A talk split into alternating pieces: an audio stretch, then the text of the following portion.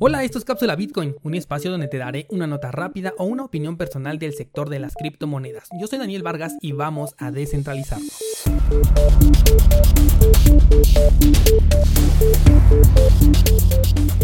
Bitcoin mayoritariamente es una tecnología utilizada por personas que tienen un interés un poco más grande por el aspecto tecnológico. Lo que quiero decir son personas que al menos ya han perdido el miedo a los dispositivos móviles y a las computadoras. Personas que hacen compras en línea y que normalmente son autodidactas gracias a Internet. Esas personas que cuando quieren aprender a hacer algo van a YouTube o van a Google y le preguntan cómo hacer X cosa.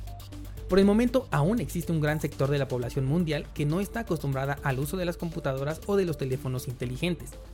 Aunado a ello, aunque las nuevas generaciones ya crecen de la mano de la tecnología, no todos van a tener ese encanto por los dispositivos electrónicos. ¿Por qué te digo esto?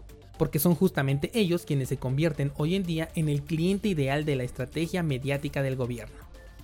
Bitcoin no puede frenarse. Los bitcoiners ya lo sabemos, y los gobiernos también. Tampoco pueden competir contra él porque simplemente estarían perdiendo el control de generar riqueza infinita. ¿Volverlo ilegal?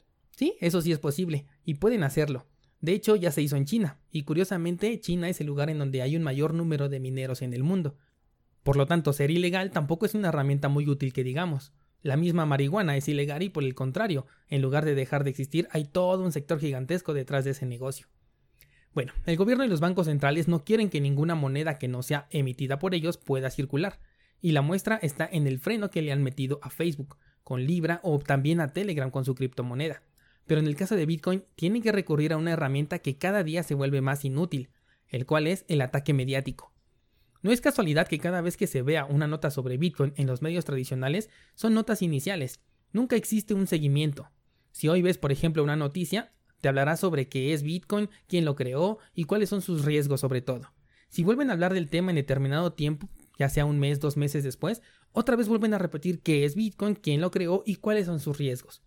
Fuera de ello, muchos analistas acusarán a las criptomonedas de ser el método utilizado para el mercado negro y la compra ilegal de productos, cosa que aunque pueda llegar a ser cierta, sería en un porcentaje de 100 a 1 en contra del dinero en efectivo. El método que el gobierno y las instituciones tienen como reserva para protegerse de Bitcoin es la mala información. Es por ello que su cliente ideal es aquella persona que siente que por escuchar noticias día y noche está bien informado, por lo mismo, si se limita a la información que las noticias le ofrecen, cuando llegue el momento de que se hable de este tema, él solamente va a replicar lo que escuchó de algunos analistas profesionales, entre comillas, del sector económico. Para nada voy a demeritar los comentarios de aquellos que han dedicado su vida al estudio de la economía con respecto a Bitcoin. Pero algo muy diferente es lo que diga de lo que realmente piensa o incluso haga.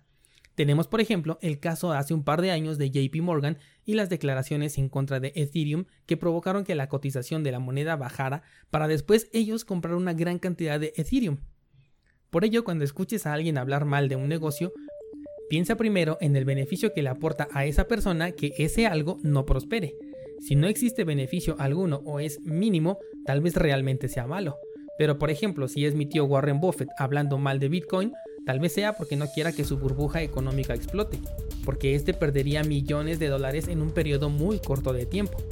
¿Qué pasaría, por ejemplo, si los inversionistas de la institución de Warren Buffett sacaran su dinero y lo fueran metiendo a Bitcoin poco a poco?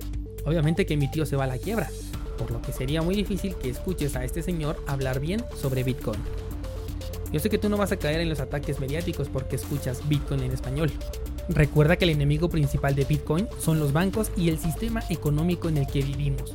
Por lo tanto, va a ser casi imposible que encuentres una opinión positiva al respecto de parte de estos actores.